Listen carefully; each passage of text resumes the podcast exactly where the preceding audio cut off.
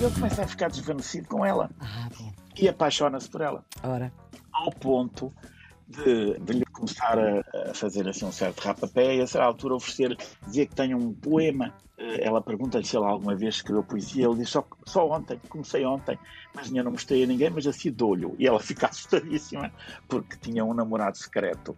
E obviamente tinha gostado de o ouvir falar na Assembleia, mas não queria para mais nada. E então fala com o pai e o pai inventa irem para, um detalhe curiosíssimo, vamos para a Quinta de Campolide. Diz que um dos netinhos está, está doente e vamos para lá. E, e vão todos, com aquela desculpa, vão todos para Campolide como se fossem, como se nós hoje fôssemos para o Alentejo ou para o Monte. Alentejano. Ai, mas para Campolide, para a Quinta, com o inverno e tal. Sim, vamos, tal. E o, o Calixto Eloy dá por ele de noite a olhar para a janela. É uma das cenas maravilhosas do livro. Ele vai espreitar a janela dela, está tão apaixonado por ela, que vai espreitar a janela da menina Adelaide. A menina tinha 16 anos, note-se, ele 44. Estamos com Abel Barros Batista, professor doutorado de Literatura da Universidade Nova de Lisboa. É um dos maiores especialistas em Camilo Castelo Branco, mas também em literatura brasileira, nomeadamente em Machado de Assis. Tem vasta e importante obra publicada, foi Grande Prémio Ensaio APE, Associação Portuguesa de Escritores, foi diretor adjunto da Colóquio Letras, é colaborador regular na imprensa, Expresso, Público e Folha de São Paulo e antes integrou o núcleo primeiro de especialistas da TSF para falar de livros na rádio. E assim sendo, hum, Abel Barros Batista, não é de estranhar o nosso tratamento. Muito obrigada por teres aceitado o convite para fazer parte deste grupo também de especialistas aqui do Serviço Público Bloco Notas na Antena 1, na Rádio Pública, e para falar de uma das tuas paixões, Camilo Castelo Branco. Agora vamos a um outro livro, A Queda de um Anjo que é um romance que é posterior ao Amor de Perdição, com pouco tempo de.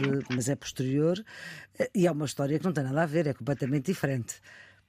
Ah, não sei. Ah, é? Quer dizer, é, pois, eh, a história é completamente diferente e, e a, a tradição eh, diz isso. é? É toda- Eu suponho que seja uma das razões porque o livro de Cada um Anjo entrou nos programas, logo também a seguir ao 5 de abril, nos programas da escola, Uhum. e tenho conhecido ao longo da minha vida muitas pessoas que não gostam nada do Camilo, mas dizem, ah, mas a queda do anjo, a queda do anjo sim, a queda do anjo vale a pena. E nunca sabe bem porque é que as pessoas dizem isso, não é? Como aqueles intelectuais, não, os franceses não, Balzac não, Flaubert sim, Flaubert sim. E nós Sim. ficamos sempre admirados, ah, ele deve conhecer imenso. não é? Tu É és uma- mais é uma- amor de perdição do que queda de um anjo, ao que sei. Quer dizer, agora que desta releitura que fiz eh, Por causa, por semana, causa da Antena 1, sim. Ficaste a gostar mais 1. da, da queda de um anjo. É, eh, não fiquei a gostar mais, mas eh, revi a minha posição em vários, Muito em bem. vários aspectos, porque é um, é um livro muito curioso e que infelizmente não também não é muito estudado, porque acaba por se fixar eh, as ideias e, portanto, dizem, as pessoas dizem que é uma comédia, que é a história de um morgado do norte que vem para ser deputado, Calixto Eloy, e que, não é? Calixto Eloy de Silos e Benavides de Barbuda, morgado da Agra de Freimas, e deixa lá a mulher, que era... É um nome Teo- comprido. Teo- o nome dele é muito comprido, e deixa lá a mulher Teodora Figueroa, e vem para Lisboa, e em Lisboa depois dá-se a queda de um anjo, não sei o quê. Hum. Muita gente também que sabe isso não sabe porque é que se chama a queda de um anjo, nem por, como é que aparece anjo aqui, porque Então, ele não porquê era que é? propriamente um anjo. Ah, mas isso é uma história fantástica. Ah, É, é, ele- é um, um pormenor do livro que eu, por acaso, eu próprio acho, acho que não sabia também. Quando encontrei aquilo, foi curioso. Eh, acho que não sabia. A história é a seguinte: ele já está em Lisboa, passa o serão ou vai hum, muito à casa de um desembargador que tem duas filhas. Uma das filhas foi casada assim contra a sua vontade, ou mal casada, já tinha dois, duas crianças, mas corriam boatos de que ela prevaricava o que no eufemismo do livro significava que ela eh, tinha um amante. Sim. Então o, o Calixto, que era católico, legitimista, intransigente, conservador, achou aquilo horrível e falou com o pai da rapariga e ela- o pai não, não queria que ele fizesse nada, mas ele tomou a seu cargo e ir fazer qualquer coisa. Descobriu quem era o, o rapaz e apresentou-se em casa do rapaz, do, do amante, para falar com ele. E depois há uma cena, uma das cenas maravilhosas de comédia, na altura as pessoas não, não, tocavam a campainha, levavam um cartão, entregavam o cartão ao lacaio, o lacaio ia ao quarto do senhor e dizia: está ali um homem. Depois chama-lhe até uns nomes, está ali um sacrista que quer falar com ele. Hum. Mas quem é? É um provinciano, está assim muito mal vestido e tudo, diz que é um tal custódio. Custódio, eu não conheço nenhum custódio, mas enfim, vamos entrar para a sala. E quando ele entra, o homem diz: Mas o senhor é que é o custódio? Custódio, eu? Não. Sou Calixto, Eloide, Silas e Benevides e Barbuda. Ah, mas o meu criado disse-me que era o custódio. Não, eu dei-lhe foi um cartão a dizer que era anjo custódio, que significa o anjo da guarda. Eu sou o anjo custódio da senhora Dona Mafalda Meirelles, suponho que era ela Mafalda. E venho cá para falar. E então faz-lhe ali um, uma conversa dizendo ela tem dois filhos, eu estive lá em casa, o pobre marido nem pude olhar para ele, a tristeza que é na cara, não sei o quê, o senhor está a ser a desgraça desta mulher, eu não tenho, enfim, e, e, o outro, ao mesmo tempo, o, o, narrador, o outro começa a imaginar que vai ter o encargo de uma mulher separada do marido e de duas crianças, meu Deus, e diz, não, senhor Calistilói, esteja descansado, amanhã mesmo partirei para Paris. Então, isso é a intervenção do anjo, porque ele apresenta-se como o anjo custódio. A ironia da situação é que a única pessoa, enfim, a, a menina, a senhora, fica muito destroçada com aquela partida. É um, é um caso de ghosting, aliás, ele desaparece e não dá nenhum sinal à, à rapariga. A única pessoa que sabe este desenlace se deve à intervenção do Calisto hum. é a irmã dela, que se chama Adelaide, a irmã mais nova. E fica muito, enfim, grata por aquilo, mas sobretudo fica muito encantada com as capacidades, do Calixto. com a eloquência do Calixto no Parlamento, é uma das dimensões fortes do livro. Pois é, que na, ele é deputado, não é? Ele é deputado, exatamente. E então, ele torna-se deputado assim estranhamente. Porque... Não, ele, é, ele aceitou ser deputado, naquela altura as pessoas convenciam-se, os morgados juntavam-se. Ele lá veio como deputado legitimista, deputado genuíno. Deu logo que falar. Este aspecto do, de, de ele ser deputado é muito curioso porque o Camilo aproveitava muito os romances para, às vezes, para tirar algumas desforras dos, dos inimigos. Hum. Ele teve uma polémica com um senhor chamado Edson Gouveia, que viria a ser ministro da Justiça e escreveu um, um, livro sobre a reforma das cadeias. Hum. E no, na Queda do Anjo aparece um outro deputado, é Libório Meireles, que é o, vai ser o inimigo do Calixto Eloy, que faz um discurso sobre a reforma das cadeias e o Camilo diz o deputado plagia aqui o ilustre senhor Aires Gouveia. Depois mais adiante, continua a plagiar, a forragear abundantemente, com despejo, etc., as ideias do senhor Aires Gouveia. Hum. E a certo ponto o Calistileiro diz: Eu já nem sei se debate com o Libório, se debate com o Aires Gouveia. Hum. Há debate que digo, isto não há debate nenhum. Enfim, é uma, uma continuação da polémica por meios ficcionais, o que uhum. acontece depois também no José Macar e, e, e noutros livros, e que tem muita graça.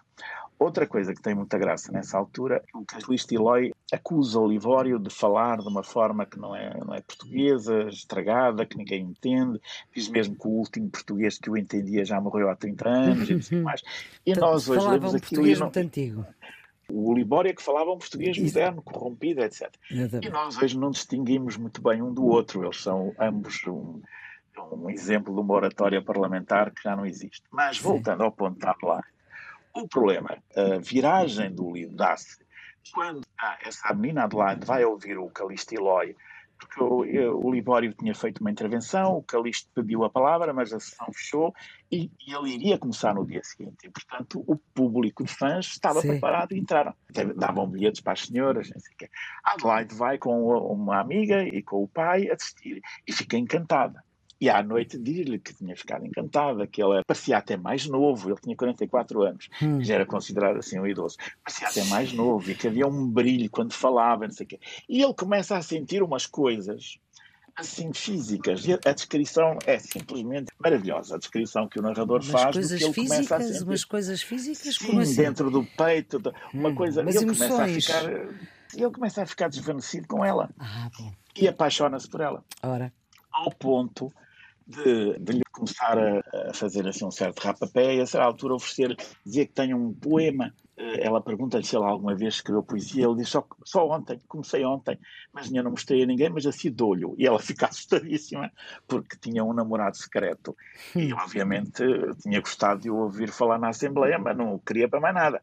E então fala com o pai e o pai inventa irem para, um detalhe curiosíssimo, vamos para a Quinta de Campolide diz que um dos netinhos está, está doente e vamos para lá. E, e, vão todos, com aquela desculpa, vão todos para Campolide como se fossem, como se nós hoje fôssemos para o Alentejo ou para o Monte Alentejano. E, ai, mas Campolide para a quinta com o inverno e tal. Assim, vamos, tal. E o, o Calixto Eloy dá por ele de noite a olhar para a janela. É uma das cenas maravilhosas do livro. Ele vai espreitar a janela dela, está tão apaixonado por ela, que vai espreitar a janela da menina Adelaide. A menina tinha 16 anos, note-se, e ele 44. Oh. E um dia está a olhar para a janela e vê a janela abrir. E fica encantado até que vem um vulto. Ora, o vulto era o namorado dela. E o namorado pergunta-lhe, mas não que é que estão aqui? Como é que vieram para aqui? Oh, é por causa daquele Calisto, aquele hipócrita provinciano. Então imagina, fazer poesia não tem respeito pela minha consideração de, de, de, de mulher solteira. Não, eu tive que fugir. Naturalmente, o, o Calisto Eloy fica passado curiosamente, um pormenor linguístico, esta expressão ficar passada aparece três vezes no livro. Ora. Foi também uma coisa que eu nunca, nunca tinha reparado. Pensei que isto, é pá, estás-te a passar ou quê? É de agora. Era uma coisa assim. Era uma coisa de agora, mas não, não. Ele, a essa altura, até diz, a propósito deste momento, o leitor deve estar passado com estas notícias, pois acredito que é verdade. E é aí que começa a transformação do. Mas do ele aí também estava a enganar a mulher dele, não é? Porque ele tinha uma mulher. Claro, exatamente, mas é esse o ponto Teodora, do é? livro. Ele estava a enganar já, já lhe dava um tédio, ele nunca mais lá foi. Hum. Ela escrevia-lhe cartas e tal. Mas ela também o enganou, portanto.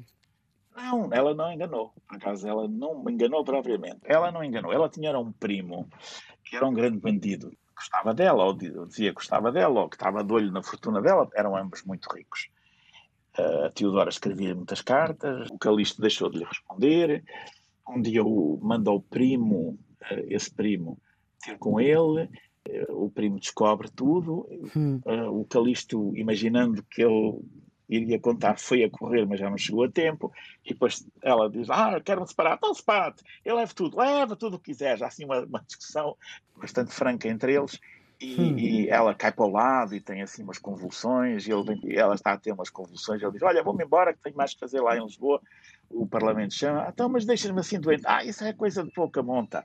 Ah, amanhã estás boa. Olha, hum. ah, eu nunca mais te vejo. Ah, deixa-te de dramas. Ela fica muito triste, ainda vai a Lisboa. Hum. O farmacêutico, o primo, maldoso, avisa ao Calixto que ela vai a Lisboa. Ele foge com a amante para Paris e depois vão encontrar, não, um daqueles equívocos que depressa se resolve, a, a Teodora vai à casa onde ele, onde ele morava, pensando que a governanta que tomava conta da casa era a tal que tinha seduzido o marido.